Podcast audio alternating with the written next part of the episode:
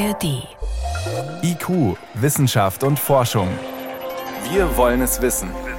Ein Podcast von Bayern 2 in der ARD Audiothek. Rund ein Drittel der befragten Männer gibt an, gegenüber Frauen schon mal handgreiflich zu werden, um ihnen Respekt einzuflößen. Ein Drittel der Männer hält es auch für akzeptabel, wenn ihnen beim Streit mit der Partnerin gelegentlich die Hand ausrutscht. Überhaupt sehen mehr als die Hälfte die Frau eher am Herd, während sie als Männer das Geld verdienen. Das sind Aussagen, die aufhorchen lassen. Sie legen nahe, dass veraltete Rollenbilder, Gewalt, aber auch Homophobie hierzulande wieder auf dem Vormarsch sind. Es sind Ergebnisse einer Online-Umfrage mit dem Titel Spannungsfeld Männlichkeit. So ticken junge Männer zwischen 18 und 35 Jahren in Deutschland. Erstellt im Auftrag der Organisation Plan International. Die setzt sich ein für die Rechte von Kindern und für Chancengleichheit von Mädchen. Nach deren eigener Aussage ist das Ganze eine repräsentative Umfrage. Viele Sozialwissenschaftler sehen das anders. Wir werden nachher gleich mit einem sprechen. Doch zunächst fassen wir zusammen, warum diese Umfrage methodisch fragwürdig erscheint. Philipp Artelt über die Tücken der Statistik.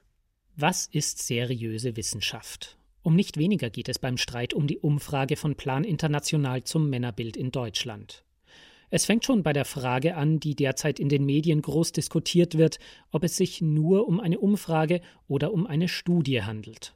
Ulrich Kohler, Professor für empirische Sozialforschung an der Uni Potsdam. Eine Umfrage ist ja etwas, mit dem wir Daten erheben, typischerweise indem wir Menschen Fragen stellen. Und eine Studie kann halt eigentlich alles sein. Das ist eigentlich ein Oberbegriff für alles Mögliche. Das Problem ist eher, wie die Begriffe in der Öffentlichkeit benutzt und wahrgenommen werden, erläutert der Arbeitswissenschaftler Olaf Struck von der Uni Bamberg. Es könnte sein, dass Umfrageinstitute schnell einmal äh, eine Reihe von Personen entweder anrufen oder über eine Online-Befragung zu aktuellen Themen befragen und dann eben die Wissenschaftlichkeit vernachlässigen. Und damit es nicht so sehr auffällt, nennen sie es dann auch eben einfach nur Umfrage. Das kann natürlich schon sein, dass Kollegen darauf irgendwie auch reagieren und sagen, man kann nicht unterscheiden, sind es gute oder schlechte Umfragen und so weiter. Und möglicherweise deswegen solche Begriffe wie wissenschaftliche Studie oder Studie dann im Raum rumspuken, die dann suggerieren, es sei aber auf andere Weise eben wissenschaftlich alles viel, viel besser. Wichtig ist, dass die Methoden einsehbar sind. Es geht also um Transparenz. Sebastian Wenz vom GESIS, dem Leibniz-Institut für Sozialwissenschaften, fehlen wichtige Hintergrundinformationen zur Umfragemethodik. Ich hätte dieser Studie und den Ergebnissen nur dann weitestgehend vertraut und würde die Ergebnisse sehr ernst nehmen, wenn ich die einzelnen Schritte der Datenerhebung und dann auch der Datenanalyse vollumfänglich nachvollziehen könnte, wie also so transparent wie möglich aufgeschrieben worden wären. Tatsächlich hat Plan International einige Informationen darüber, wie die Teilnehmer der Umfrage ausgewählt wurden, erst dann preisgegeben, als die Kritiker sich schon zu Wort gemeldet hatten. Die Befragten waren offenbar von einem externen Unternehmen angeworben worden, um gegen Geld an Umfragen teilzunehmen. Selbstselektion nennen Wissenschaftler das, wenn sich die Teilnehmer sozusagen selbst auswählen. Dadurch werden bestimmte Bevölkerungsgruppen überrepräsentiert, zum Beispiel die, die oft das Internet nutzen oder die, die die Zeit für Umfragen haben oder die, die das Geld dringend brauchen. Die Autoren wollten hier gegensteuern und haben bestimmte Gruppen stärker gewichtet, zum Beispiel beim Bildungsabschluss. Sozialwissenschaftler Wenz reicht das nicht. Wir wissen aber aus der Forschung, dass zum Beispiel Gewichtungsverfahren sehr viel besser funktionieren mit Zufallsstichproben, denn am Ende ist es so, man muss im Grunde wissen, welche Selbstselektionsmechanismen vorliegen, um sie korrigieren zu können. Und die Wahrheit ist, das ist sehr schwer. Man weiß es oft nicht ganz genau.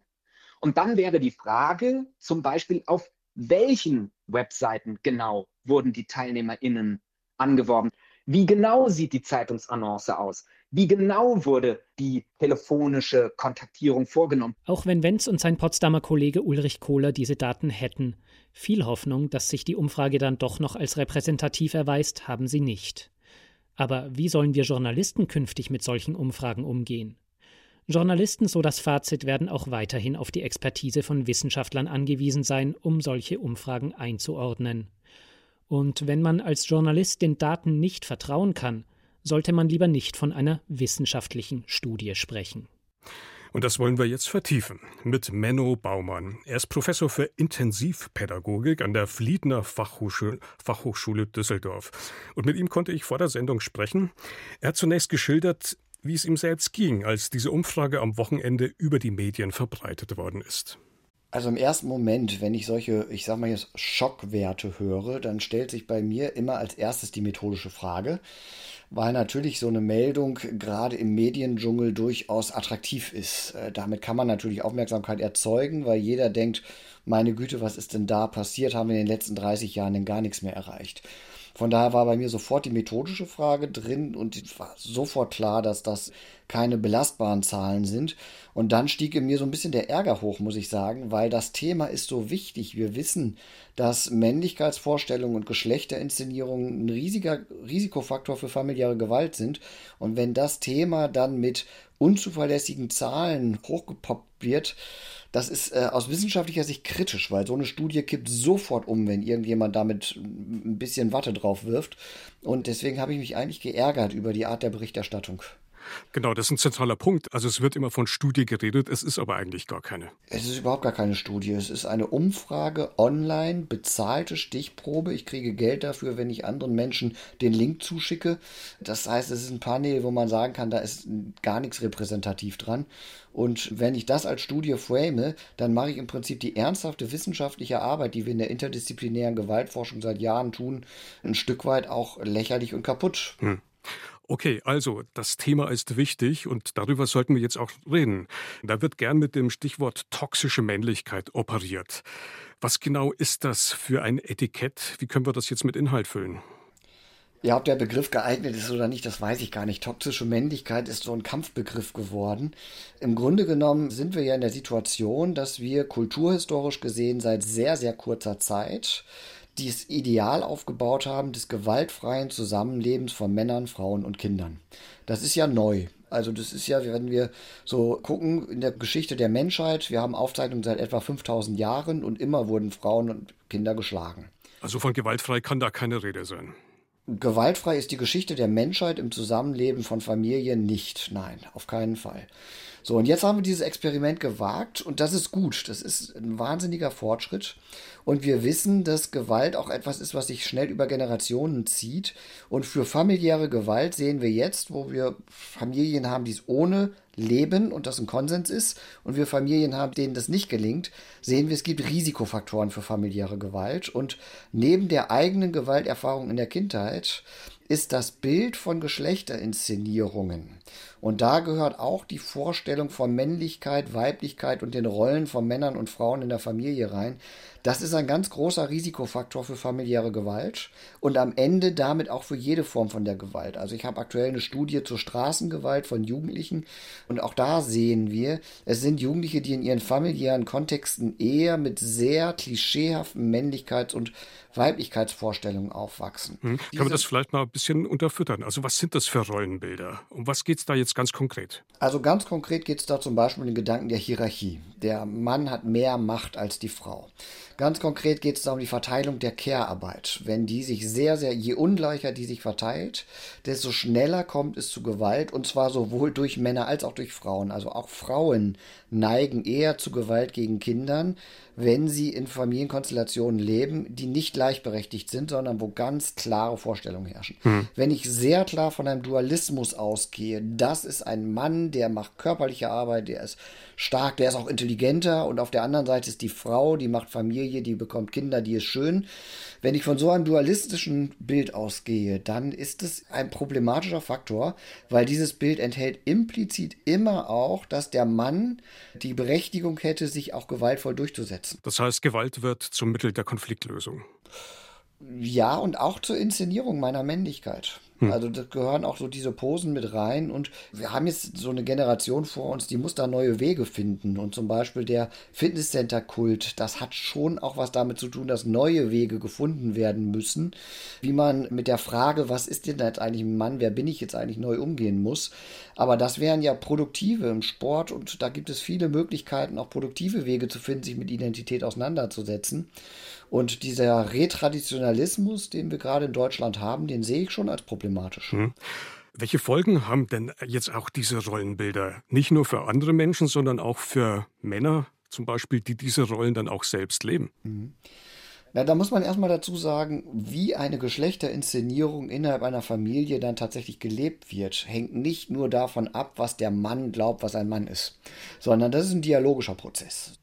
Aber wenn ein Mann in den Aufbau einer Beziehung startet mit dieser Geschlechterinszenierung, ich der Mann, du die Frau und da ist Hierarchie, da ist Macht, dann hat das äh, Folgen für alle gesellschaftlichen Bereiche. Das hat auch was zu tun mit der Akzeptanz von, ich sag mal, nicht-binären Geschlechterinszenierungen. Mhm. Das sehen wir ja auch ganz klar. Ja, können Sie da ein paar Beispiele nennen?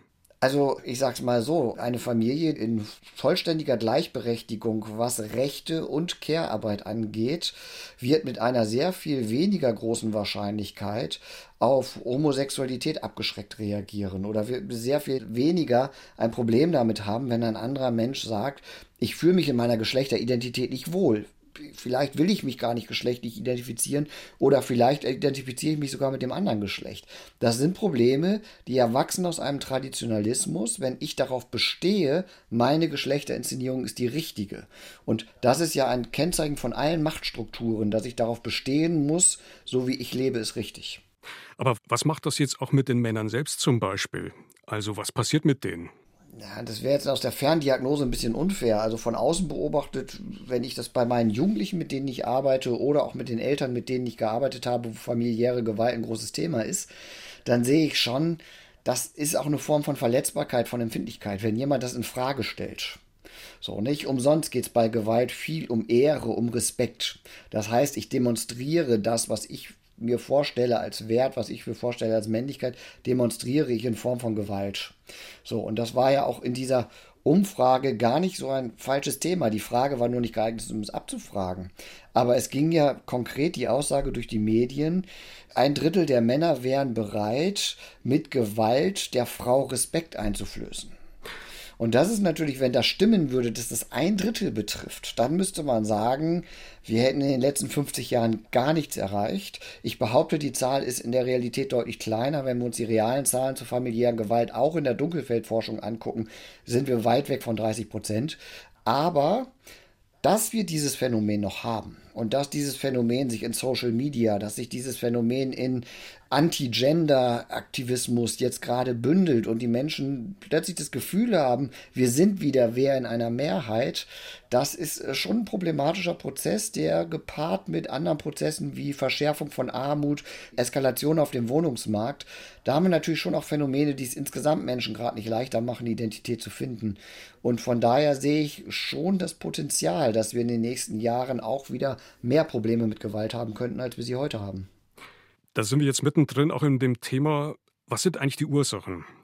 Was sorgt dafür, dass dieses Modell, ich nenne es jetzt trotzdem noch toxische Männlichkeit, offensichtlich viele äh, junge Männer anspricht oder auch unter Druck setzt, in diese Rolle zu schlüpfen. Haben wir das verstanden? Im Grunde genommen sind es zwei Dinge. Das erste ist, jeder Mensch entwickelt sich in die Welt hinein, die er kennenlernt. Das heißt, es ist ein Prozess, der von Generation zu Generation weitergegeben wird, wenn man ihn nicht bewusst unterbricht.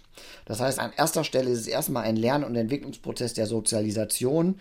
Je traditionalistischer ich erzogen werde, desto größer die Wahrscheinlichkeit, dass ich später auch traditionalistische Werteinstellungen habe.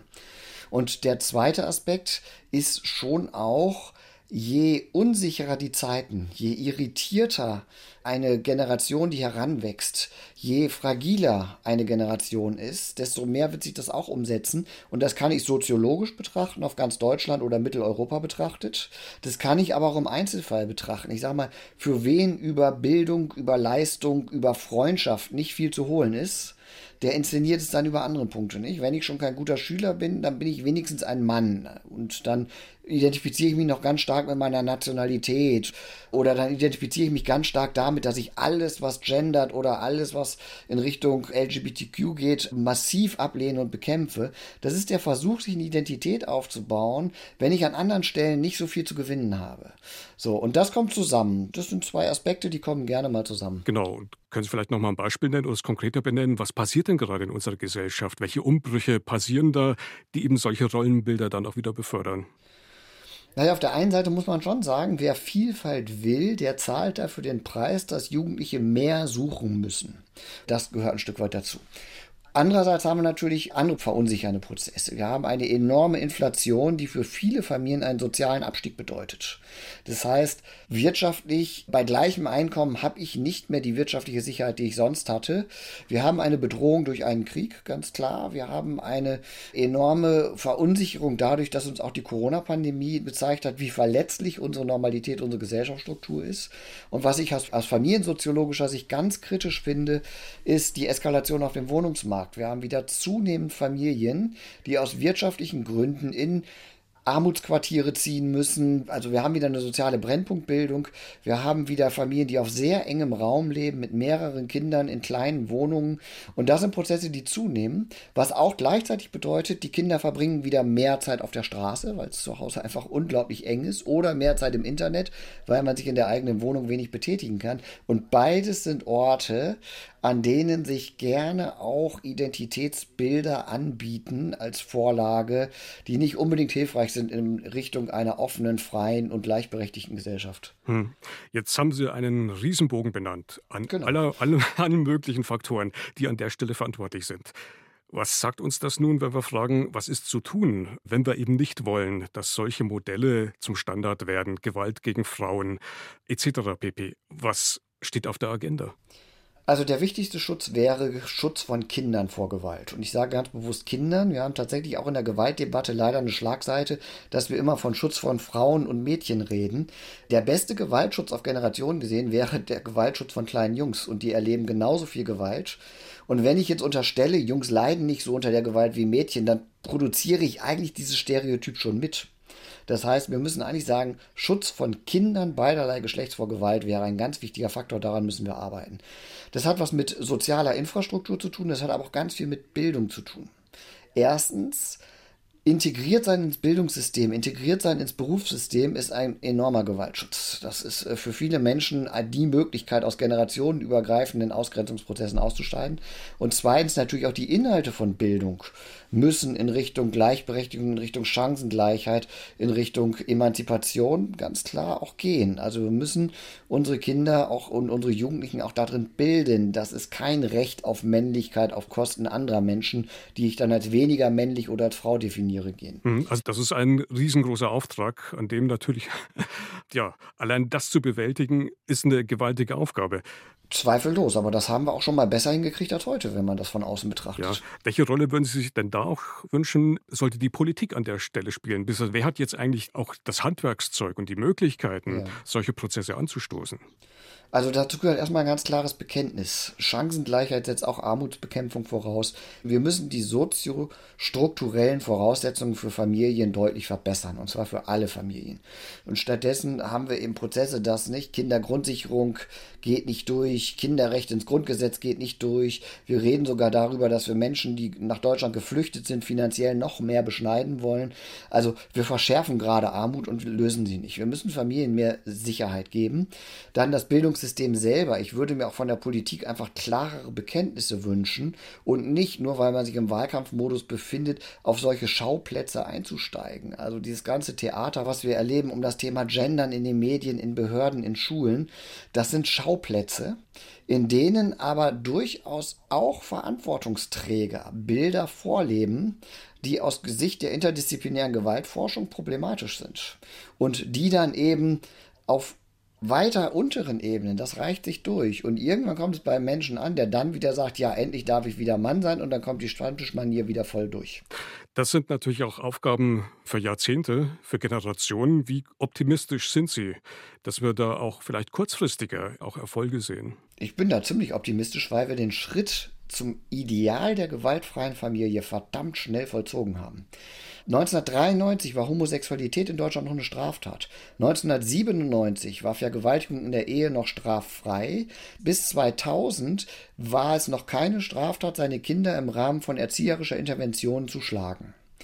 Das heißt, die Grundlagen, die gesetzlichen Rahmenbedingungen sind jung und trotzdem hatten wir 2010 schon einen fast vollständigen Konsens in der Gesellschaft, der uns Eingriffsmöglichkeiten gibt und der sagt, Gewalt ist nicht gut. Damit haben wir es noch nicht geschafft, sie abzustellen, aber wir haben sie zumindest als gesellschaftliche Inszenierung abgelehnt. Und wenn ich mir angucke, wie schnell das im Prinzip ging, habe ich auch Hoffnung, wenn wir den Weg fortsetzen würden, dass wir auch genauso positiv weitermachen könnten, wenn wir uns das nicht selber wieder zerschießen, indem wir Angst vor der eigenen Courage haben und doch wieder Männlichkeitsbilder in der Gesellschaft bedienen und doch wieder das eigene Haus mit der Ölheizung zum Idealbild des deutschen Mannes stilisiert wird. Wenn wir auf den ganzen Schnickschnack verzichten könnten, dann könnten wir den Weg auch positiv fortsetzen. Sagt Menno Baumann. Er ist Professor für Intensivpädagogik, so heißt das korrekt, an der Fliedner Fachhochschule Düsseldorf. Herr Baumann, danke Ihnen fürs Gespräch. Sehr gerne.